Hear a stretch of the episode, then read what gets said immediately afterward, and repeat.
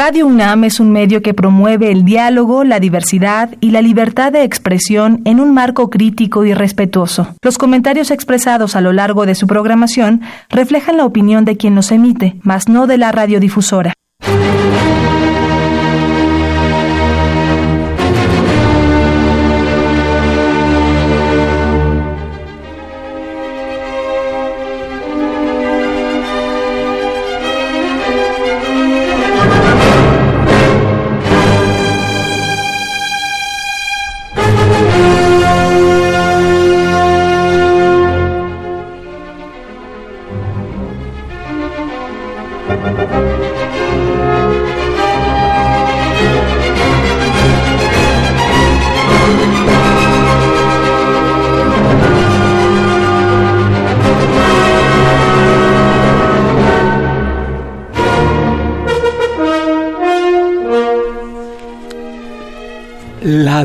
Democracia, mis valedores, nuestra democracia, es la nuestra un vocablo mágico cargado de electricidad que se invoca en ocasiones de tormenta para calmar las situaciones de espeluzno y de crispación y entonces volver las aguas a su nivel. Democracia. ¿Cuántos fraudes se cometen en tu nombre? En este mismo momento, el compañero Cuitláhuac Acuña, eh, colaborador de este programa Domingo 7, reporta lo siguiente. Están mandando mensajes diciendo que hay violencia en ciertos puntos de la ciudad, también es propaganda del PRI para inhibir la votación, en fin, en fin, todo esto está ocurriendo a, mm, al arrimo de la democracia. Pues sí, democracia, cuántos fraudes se cometen en tu nombre, en fin, pero ¿qué es? ¿Qué viene siendo nuestra? El nuestra la puse entre comillas, no sé por qué. ¿Qué viene siendo nuestra democracia? Porque en el sistema de poder nadie nos explica lo que significa nuestra nuestra democracia, pero acudo a una licenciada en ciencia política, una llamada Mayahuel Mojarro, que se respalda en Bobbio, eh, Norberto Bobbio, para hablar precisamente de la democracia. Y, según Bobbio, desde el punto de vista del argumento político, la democracia es el mejor remedio contra el abuso del poder. Eso es nuestra democracia, esos son los efectos benéficos de nuestra democracia, el mejor remedio contra el abuso del poder. Otra más, es uno de los remedios más efectivos el que lo ha provisto. No, uno de los remedios más efectivos lo ha provisto la democracia al repartir ese poder en muchas manos, en muchas manos de los ciudadanos. Esto lo dice Bobbio. Es obvio que está pensando en Europa. Sigo leyendo. Todo ciudadano con una parte del poder está en mejor posición para controlar a los mandatarios. Por el contrario, si el poder está concentrado en una o en unas cuantas personas solamente, el abuso de éste será un hecho, según Bobbio. La democracia evita el abuso del poder. Nuestra, nuestra democracia eh, eh, evita el abuso del poder. ¿Ustedes qué dicen? Ahora, vamos a ver la democracia iberoamericana, no solo de México, eh, en, la, en, la, en el análisis del filósofo de la ciencia política. Vamos a ver.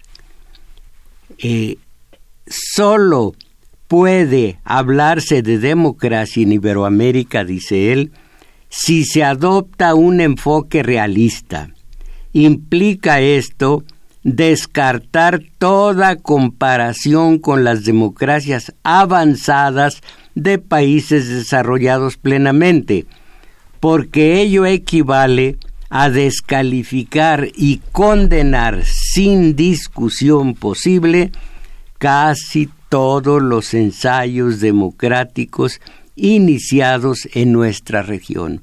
Eh, eh, ensayos democráticos. Y luego, lo anterior, para que nos lo grabemos. Solo puede hablarse de democracia en Iberoamérica si se adopta un enfoque realista. Implica esto descartar toda comparación con las democracias avanzadas de países desarrollados plenamente, porque ello equivale a descalificar y condenar sin discusión posible casi todos los ensayos democráticos iniciados en nuestra región. ¿Qué les parece?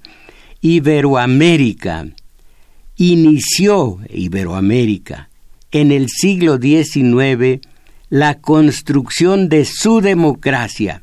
Y en ese intento cuenta ya con algunos logros, sin ignorar el lastre de los aspectos autocráticos que coexisten con aquel empeño y los peculiares, las peculiares modo, perdón, los peculiares modos de que ese sistema se reviste en nuestro medio.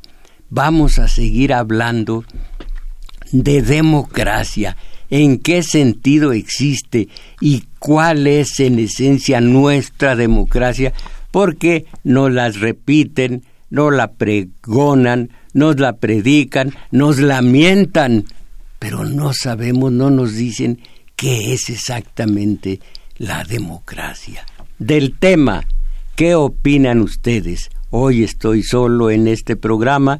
Nuestra colaboradora Isabel Macías eh, debe andar, según un mensaje telefónico, en asuntos de su profesión, de sus dos profesiones, porque también está estudiando grafología.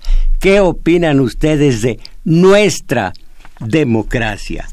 Aquí para la zona metropolitana tenemos el 55 36 89 89 Lada sin costo 01800 50 52 688. Ya en los teléfonos está el compañero eh, Carlos Valencia y él mismo, él que antes instaló aquí el video que pueden ustedes ver en YouTube en una razón, en un título, yo no sé eh, qué sea eso, pero si ustedes marcan Tomás Mojarro punto oficial, me ven la cara.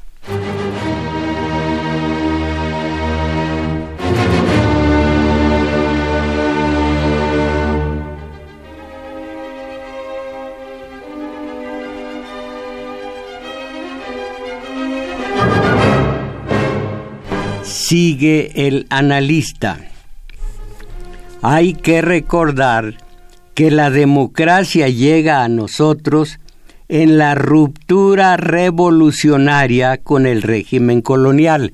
Fíjense ustedes, eh, eh, México es ya independiente 21 de 27, perdón, 27 de septiembre de 1821. Eh, adquiere su independencia y entonces llega la democracia. La democracia llega a nosotros en la ruptura revolucionaria con el régimen colonial, ruptura que nos trae con la independencia política el sistema republicano, el liberalismo, el individualismo y el capitalismo, ya sea de Inglaterra o de Estados Unidos de América. no son tales formas y principios algo autogenerado, la continuación y florecimiento de un proceso propio, no, un proceso con arraigo vital en el ser de Iberoamérica, no, representan una normatividad y unas instituciones fruto de otras sociedades, de otras culturas, de otras fases de desarrollo, contrapuestas a la normatividad tradicional entronizada por la colonialización española. Y a propósito de eh, esta democracia que vino de Estados Unidos, ahora voy a decir a ustedes lo que es la democracia para Estados Unidos. Eh, la noción clásica sigue hablando de lo que es la libertad, la, democracia formal, lo que es eh, el gobierno de, de, la democracia y aquí, miren, la democracia nos viene de Estados Unidos. La democracia presupone la igualdad de los hombres y su derecho igualitario tanto a ejercer la soberanía popular como a alcanzar los fines que de acuerdo con los conceptos esenciales de la filosofía liberal tiene el hombre. Esto es la democracia. Por lo mismo, se supone que hay una igualdad absoluta en esta democracia que nos, que nos llega de Estados Unidos. Pero San Agustín, los padres de la iglesia, el cristianismo, pero, bueno, les voy a decir de memoria, en Estados Unidos, el país de la democracia por antonomasia, en Estados Unidos eh, fue la democracia, eh, eh, la democracia es pareja para todos, o no sería democracia, pero para los negros se tardó mucho en reconocer a aquí está finalmente finalmente aunque ni la constitución ni las leyes secundarias lo hubieran legado, legalizado nunca un prejuicio racial consuetudinario que ahora está a punto de ser liquidado puso durante casi 200 años a grandes masas de población negra al margen de los derechos electorales y de las, y de las funciones públicas en los Estados Unidos de América, concretamente en el sur. Así que esta democracia que nos llega del sur, pues miren ustedes que no es la perfección como no lo es en ninguna parte. Este, este vocablo mágico, democracia, aquí fue una monserga la palabreja democracia entre nosotros, porque cuando es verdad, cuando hay igualdad, cuando es una democracia social sobre todas las cosas, respeto absoluto por ella pero democracia entre nosotros. ¿Y quién lo decía y se, y se hinchaba el pecho al hablar de porque en democracia, ¿quién era este, este presidente? que ¿Eh? No, no era López Portillo. López Portillo todavía decía revolución. Fox, Fox, porque en democracia y democracia, bueno, entonces, casi 200 años de vedar, sobre todo en el sur de Estados Unidos, las, las, las ventajas de la democracia. Y es la que nos llegó, es la que importamos de Estados Unidos y de Europa también.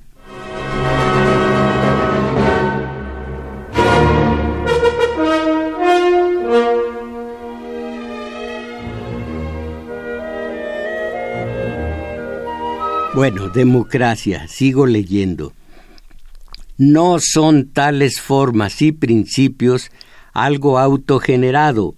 La continuación y florecimiento de un proceso propio, no, con arraigo vital en el ser de Iberoamérica, tampoco. En Iberoamérica, esto lo he dicho antes, bueno, lo he leído antes, porque son palabras que corresponden al analista, pero grábenselo el día de hoy. Yo ya vengo tiznado, yo ya traigo mi, pulgar, pues no precisamente oscuro, no es mucho lo que me recargaron la tinta, pero ya voté. Entonces, eh, digo a ustedes lo que he repetido aquí varias veces. En Iberoamérica, grábenselo la democracia es un sistema impuesto, sobrepuesto, yuxtapuesto, trasplantado, implantado e inducido. ¿Cómo la ven? ¿Cómo ven este producto que importamos de Europa y de Estados Unidos? Un producto sobrepuesto, yuxtapuesto, trasplantado, implantado e inducido. De allí que muchos principios, instituciones y mecanismos democráticos no estén bien asimilados o hayan sufrido deformación y falseamiento, porque quiérase o no, la democracia en Iberoamérica es extranjera, advenediza y reciente.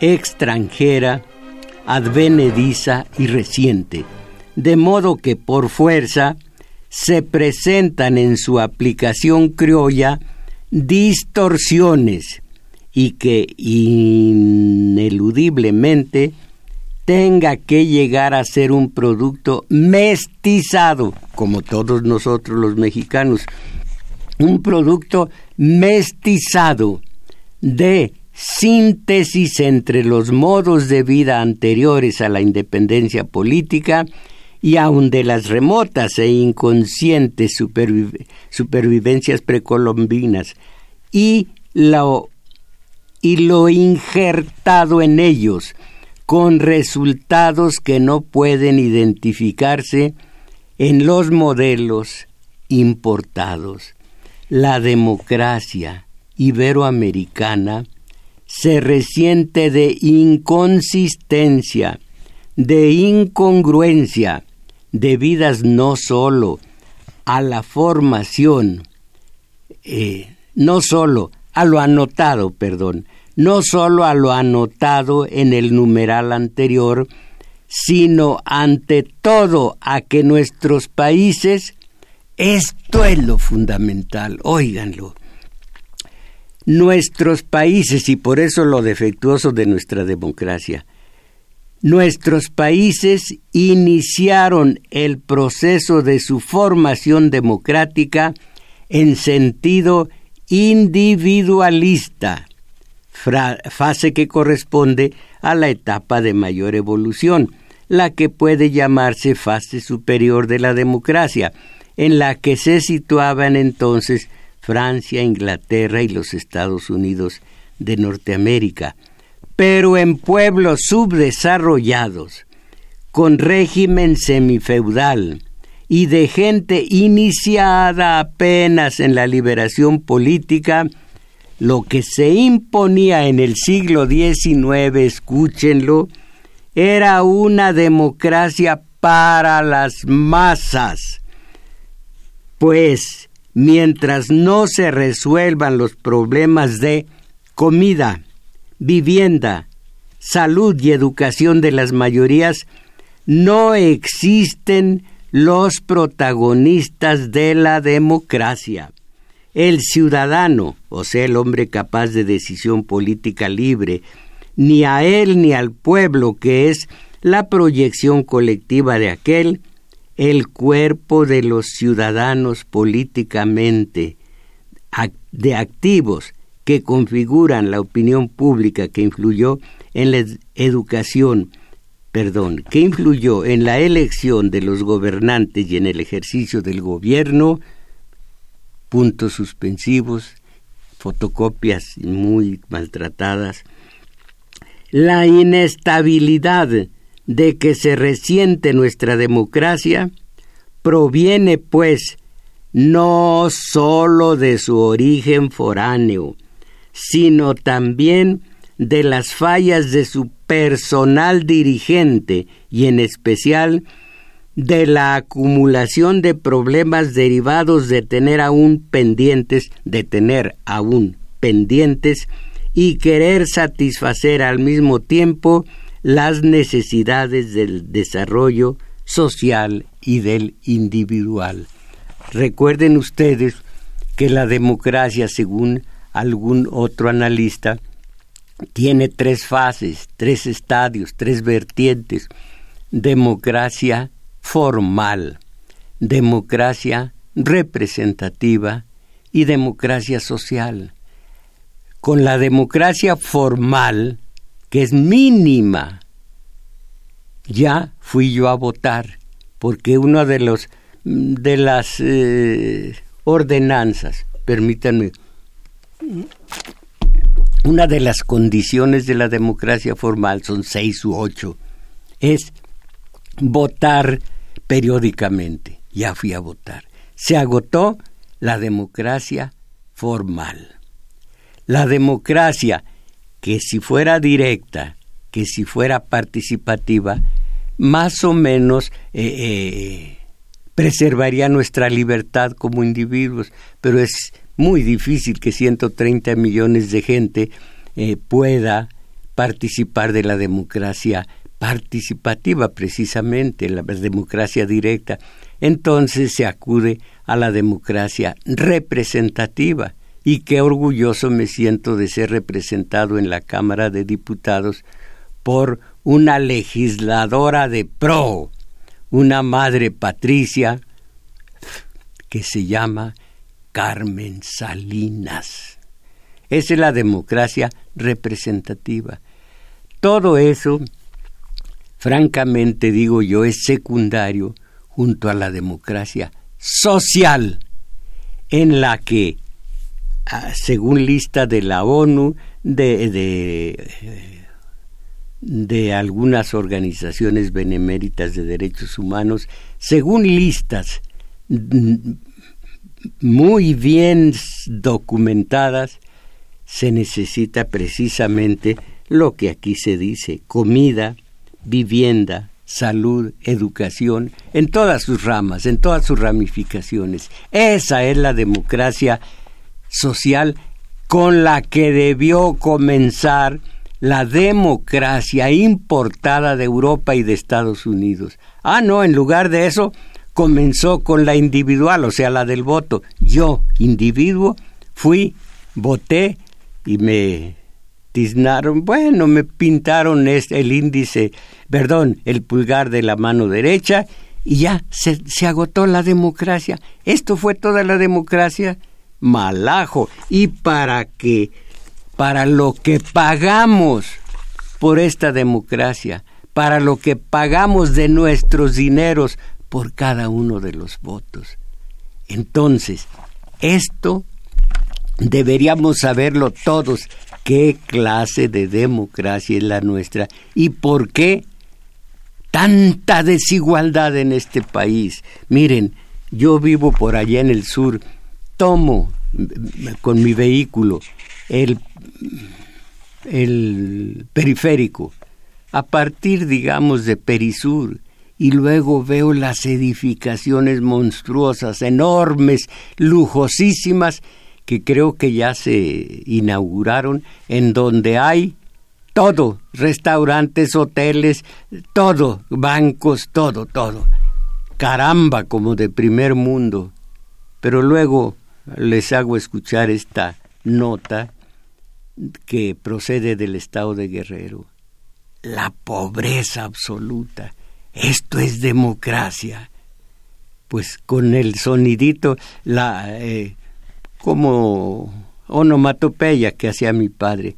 Esto es democracia. Hmm. No, no, no creo que esto sea democracia. Comenzamos en cuanto fuimos libres, en cuanto nos independizamos de España, eh, importamos la democracia y comenzamos por el final, por el voto, cuando deberíamos haber comenzado por la democracia social. Voy a seguir leyendo y luego algo más y los mensajes de ustedes.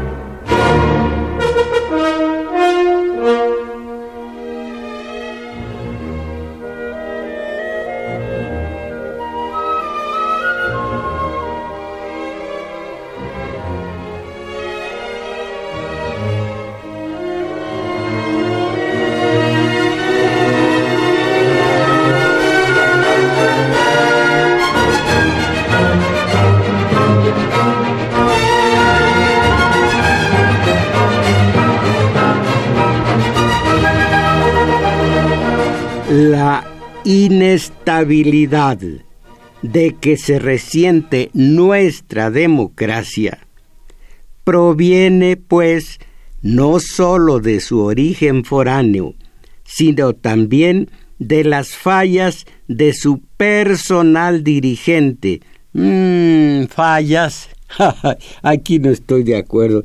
¿Qué fallas van a hacer? Los mapaches no fallan no es que hayan fallado, no fue una equivocación, lo hacen, como dijo Zaratustra, de un modo fríamente calculado. Ah, no, no fue Zaratustra, fue el Chavo del Ocho.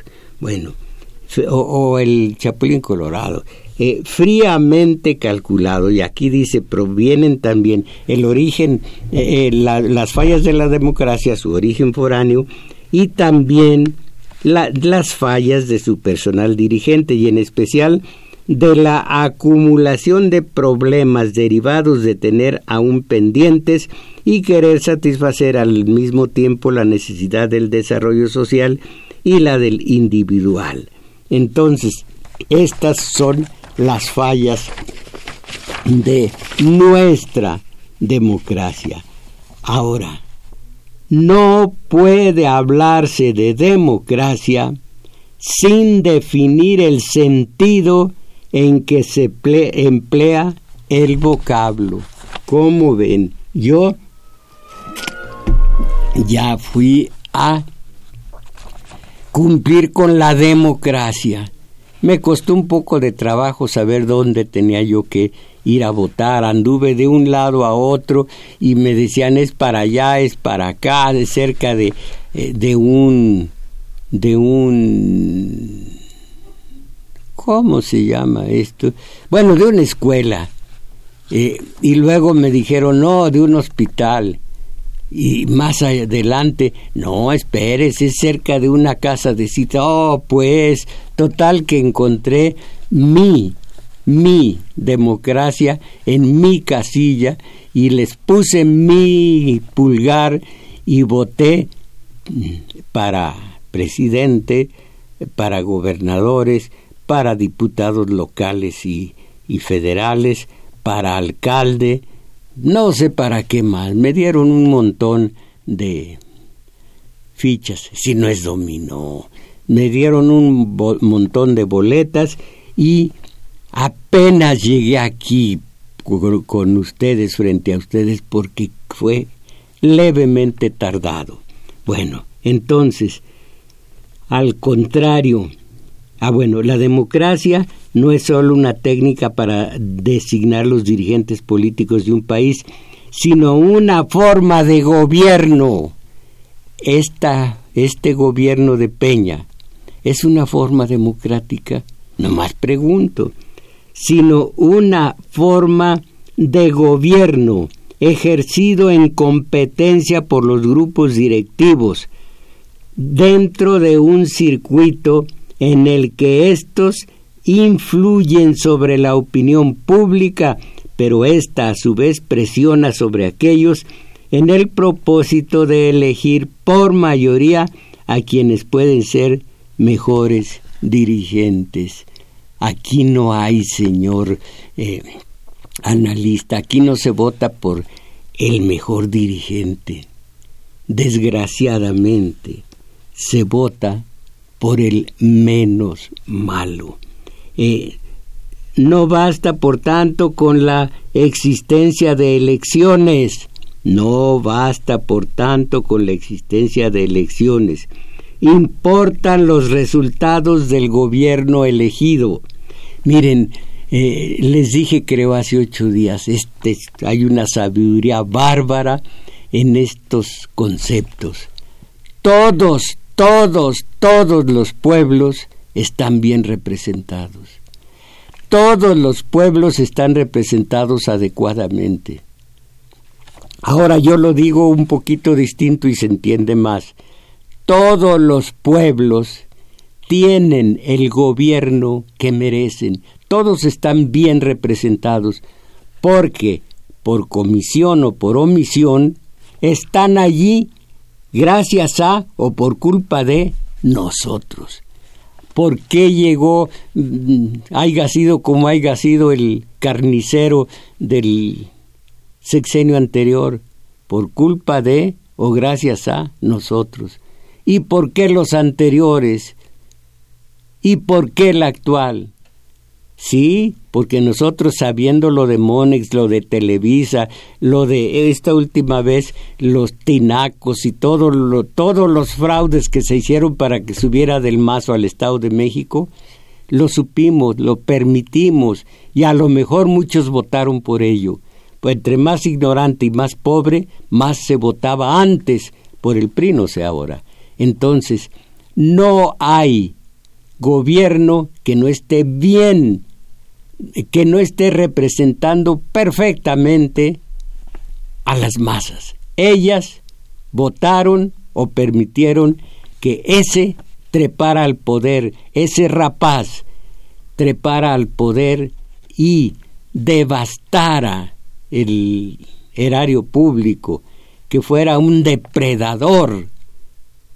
Y nosotros nosotros estamos viendo, mis valedores, en nuestro taller de teoría política, la gallardía, las hermosas, las soberbias acciones de los eh, de los obreros anarquistas y socialistas radicales contra los entreguistas el primero de los Fidel Velázquez se llamó Epifanio Romero y tenía a un lado a un Juan Cano, puro entreguista, puro colaboracionista, y así hasta el día de hoy, porque los radicales, los limpios, los altivos, los que encabezó más tarde eh, Ricardo Flores Magón, esos perdieron ante los moderados, que es decir, los colaboracionistas, los entreguistas, los vendidos, y hasta el día de hoy. ¿Cómo ven ustedes a un sector obrero importante, numeroso, no es sindicato, es organismo corporativo de control obrero, que es el de los petroleros. ¿Qué les parece que tengan enfrente a Carlos Romero de Shams? Y los ferrocarrileros, los ferrocarriles ya no existen. Lo que sobrevivió de los ferrocarriles es Cedillo, que está en el cielo dando, no, no, no, que está en Washington o algo por el estilo, está en Estados Unidos. Bueno, que lo que sobró de los ferrocarrileros tenga enfrente de líder a un Víctor Flores, que se estudió esto ayer, de tener, vivir en su casita de 50 metros cuadrados, en cuanto se inició la debacle, la inició Cedillo, del reajuste de, de, de ferrocarrileros, se cambió a un edificio de departamentos, edificio propio, y no pudo ocultar en una de las últimas sesiones de los obreros su reloj de casi un millón de pesos. Claro, es más caro el de Yunes, que costó millón y fracción de pesos. Y yo les digo que hay una hora mejor, un tiempo mejor en un reloj de un millón de pesos. No, no, no, un millón cinco el de Yunes, cinco millones. Es mejor, tiene mejor eh, eh, tiempo y mejor hora que el mío que costó 300 pesos. Como decimos en el pueblo, haiga cosa.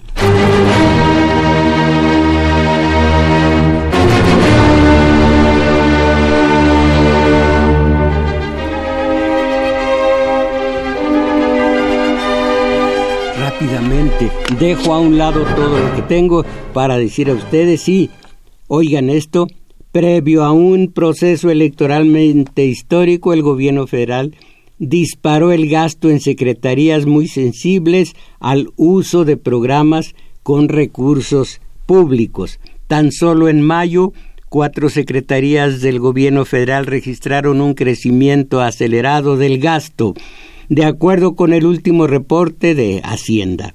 La Secretaría de Desarrollo Agrario, Territorial y Urbano, ah, en la de eh, Rosario Robles, lideró en crecimiento durante el mes en, en cuestión de ejercer 2.377 millones de pesos, 123.7% más en términos reales que el mismo mes del 2017. Dinero, dinero, como decía la Laisa Minelli en una película memorable. Money, money, money. Dinero, dinero.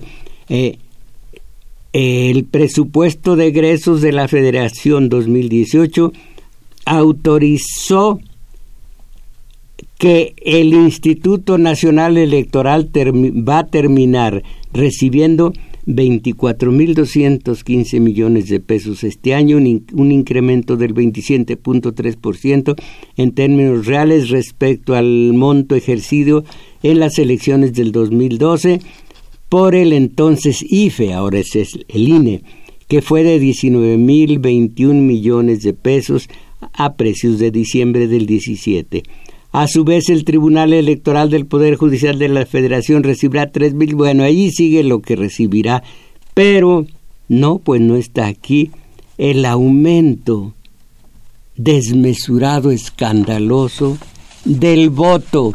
Nos cuesta cinco pesos con setenta y dos centavos. Lo digo de memoria, cinco pesos con setenta y dos centavos cada uno de los votos. Se dice que es el doble de lo que gastan en Estados Unidos y infinitamente más caro que el que se gasta en Brasil, que es, es eh, pequeñito, es de, de, de, centavos junto al de nosotros que es 5 pesos con 72 centavos cada voto. Y vamos a votar, está lista la, la situación para 70, no, para 89 millones de mexicanos. Ah, son unos gastos terribles, como este gasto de Chilpancingo, que es escandaloso, es escandaloso. Treinta y dos casas destinadas a damnificados por los huracanes Ingrid y Manuel en Guerrero empezaron a ser demolidas esta semana y dicen los que lo ocupaban nos dieron unas ratoneras, nos prometieron una casa bien hecha, con todos los servicios, y nada de eso. Es más, ni siquiera tenemos la escritura. Hay que ver lo que nos dieron. En un desierto los llevaron al desierto y allí quedaron sin agua, sin servicios de luz, de nada. Hay que ver lo que nos dieron. Casas con cuarteaduras, sin el servicio de agua, Tampoco hay mercados, centros de salud, ni escuelas. Nos dieron unas ratoneras, nos prometieron casas bien hechas con todos los servicios y nada de eso es más. Ni siquiera tenemos una escritura. Y luego esto contra el gobierno. Nosotros no somos animales, somos humanos.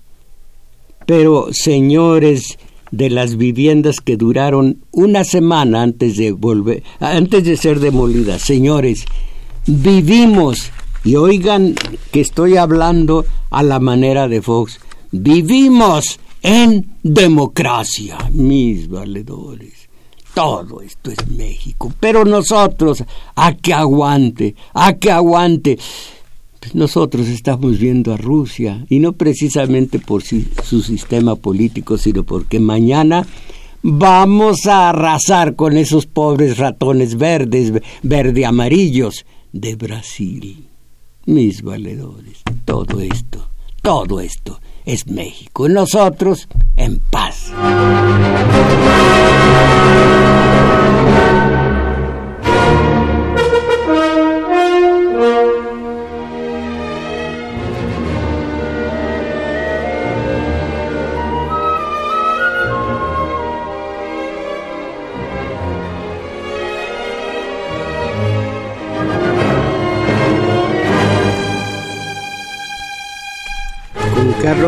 Está Daniel Cruz auxiliándonos en los teléfonos y aquí los mensajes de ustedes.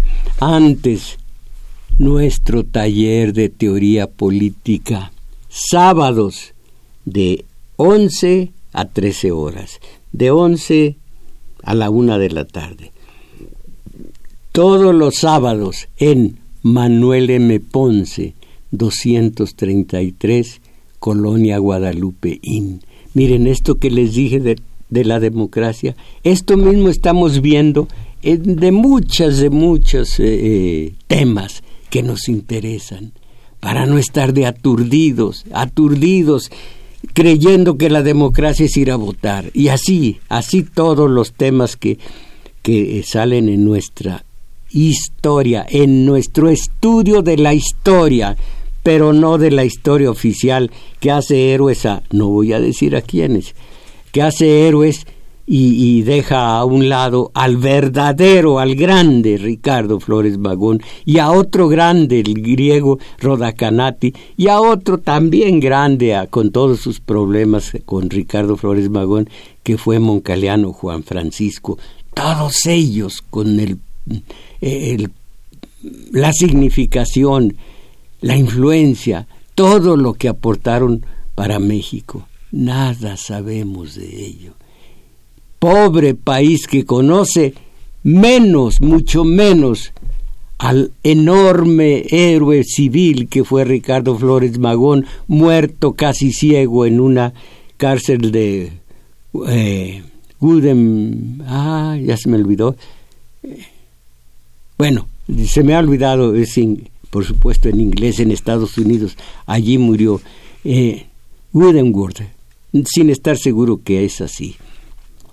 Menos conocen, mucho menos, a ese héroe que a un tipo de más o menos que es mucho menos menos, es mucho más menos que más, un tal Donaldo Colosio. Válgame, vayan al taller de teoría política porque es provechoso para ustedes, mil veces más que para mí.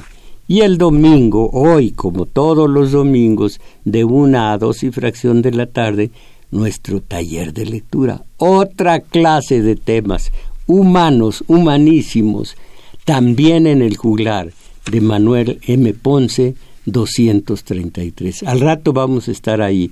Y acuérdense que para llegar a el juglar, no al juglar, a el juglar, porque el título es El juglar, se llega en, en, un, en el Metrobús, estación Olivo, se baja uno, perdón, sí, eh, se baja uno por el lado de Revolución, camina como a Revolución, dos cuadras largas, mucho antes de llegar a Revolución, claro, un parquecito en el flanco poniente, el que da, da a Revolución, está el juglar. Allí los espero. Los mensajes de ustedes, para mí, mire, la democracia no es ni para mí, ni para usted, ni para nadie. Es, nada más, es. Pero dice Omar Flores, para mí la democracia participativa, ah, ahora sí, para mí la democracia participativa no es solamente elegir a un candidato, es el poder participar directamente en las decisiones de gobierno o como le, o como le llaman las políticas cogobernar. Sí, ahora sí, perdón, no lo había leído eh, entero. Eh, Marce, Marisela Calderón, la CEP no protestó, no, la CEP no prestó las escuelas para el día de hoy para las casillas y es a nivel nacional. Y Alberto Vázquez, eh, el miércoles pasado ya estaba tranquilo en este, yo estaba tranquilo en casa, eran como las nueve de la noche y tocaron a la puerta, me extrañó, yo vivo solo y nadie me visita, eran unos del PRI que me ofrecían una ayuda de desde una tarjeta o material de construcción con una condición que les prestara mi credencial del INE y que los corro. y eh, Hugo Ceballos de Toluca. En Toluca no se escucha el programa en radio. Tuve que ponerlo por internet. ¿Está usted oyendo Crescencio Suárez? Ya me dijo que sí. Agustín Mondragón Maestros radioescuchas, si los mexicanos no tenemos el valor para salir a votar y tratar de cambiar el sistema neoliberal por un nuevo sistema que trate de ver primero a los mexicanos y a la nación y no siga protegiendo a los explotadores y traidores gubernamentales que solo llegan a enriquecerse, así que hay que salir a votar con una, con una conciencia social y por amor a México. Eh, Alberto Mejía, la democracia o es social o no es democracia. Perfecto. Eh, Tomás Hernández eh, Xochimilco decía Lenin que la última ilusión, decía Lenin que en el sufragio, la última ilusión de la burguesía, posiblemente, está muy tachado esto, decía Lenin que el sufragio es la última ilusión de la burguesía estamos inmersos en una democracia representativa. Mientras exista la propiedad privada, no tendremos una democracia participativa. Es cierto, aunque participativa, el, el, mandato revocatorio y el referéndum eh, pueden ser parte de, muy pequeña parte de la democracia participativa. Eh, Ricardo Rosano el supuesto pluripartidismo mexicano es como la hidra griega, el maestro de las el monstruo de las mil cabezas. Muchos de sus cabezas parecían pelear para disputarse la, la presa electoral. Al final cada una se lleva su respectiva y proporcional tajada, pero todos los becados van a parar, bocados van a parar indefectiblemente al mismo aparato digestivo. No, no. bueno, sigo leyendo. Sí, claro, muchas cabezas de cara amable, muchos. Bueno, el sistema sabe y fabrica sus propios opositores tan extenso es su recado y, y mire, pues estos son, es obvio. De este modo lo, le ahorrarían a la sociedad el esfuerzo de crear desde abajo un frente común y una y un verdadera oposición. El sistema le dice el sistema le dice despreocúpate, por eso yo me hago cargo. Bueno, eh, José Romero, aquí la democracia es puro cuento, hasta nos quieren limitar la libertad, de, a la libertad de expresión. Las armas que compran son para reprimir al pueblo. Peña compra nueve helicópteros artillados que cuestan más de mil millones de dólares. Caramba, el dato de dónde lo sacaría. Julián Telles, Villa del Carbón, díganos por quién votó, de todos modos va a ganar don Andrés Manuel. Un saludo, maestro. Oiga, Julián Telles, me conoce, conoce mi periodismo, conoce la diferencia entre mi periodismo y el de, pues el de los que tienen eh, una asignación mensual por parte del gobierno, de la Oficina de Comunicación Social del gobierno, mm, conoce esa diferencia. Entonces, ¿por qué cree, por quién cree usted que voté? Y tomé pal parejo nomás por un partido para esto, para el presidente, gobernador, que van a ganar o perder, mire, yo ejerzo mi responsabilidad y mi derecho y ya lo demás ya no es mío. Debería hacerlo, pero ustedes, apáticos, solo que los invite a que comentemos las jugadas de fútbol. Me dijeron, ve esto, ve esto y me pusieron la tele seis o siete enojados unos contra otros, pero es que no es Messi, todo el equipo no es Messi, todo Messi no es el equipo, todo... Ah, ¿Cómo pueden llegar a los 40, 50, 60 años con esas preocupaciones, con ese sentido vital? Caramba. Ah, bueno, cada quien. Eso sí, pues deben ganar mucho dinerito y, para manipular aturdidos. No, tampoco Cristiano Ronaldo. Miren, para mí, y dale, no, no me perdonas, pero tú no sabes de fútbol. Ah, una vez aquí me llegó un recado que decía, me perdona maestro, pero usted no sabe de fútbol. Ay, ay, en la torre. Me di una, una acongojada. De veras, me voy a morir de blanco marfil en materia de eh, fútbol. Ay, yo no sé de fútbol. Qué tristeza. Santos Vandala, ah, un, una aclaración. Yo no hablo del fútbol. Condeno el fútbol como distractor de las masas aturdidas, como su soma. Ah, sí, sí, sí. Bueno, eh, ya no más. Eh, Santos Vandala, mire, vea, los valores están saliendo a votar. Los ratones están saliendo a votar por su gato favorito y dentro de seis años va a ser lo mismo esperando a su Mesías. Ya estuvo bueno, no sea necio, nunca su tesis va a dar resultado. Ha arado en arenas movedizas, yo voy a seguir viendo el fútbol.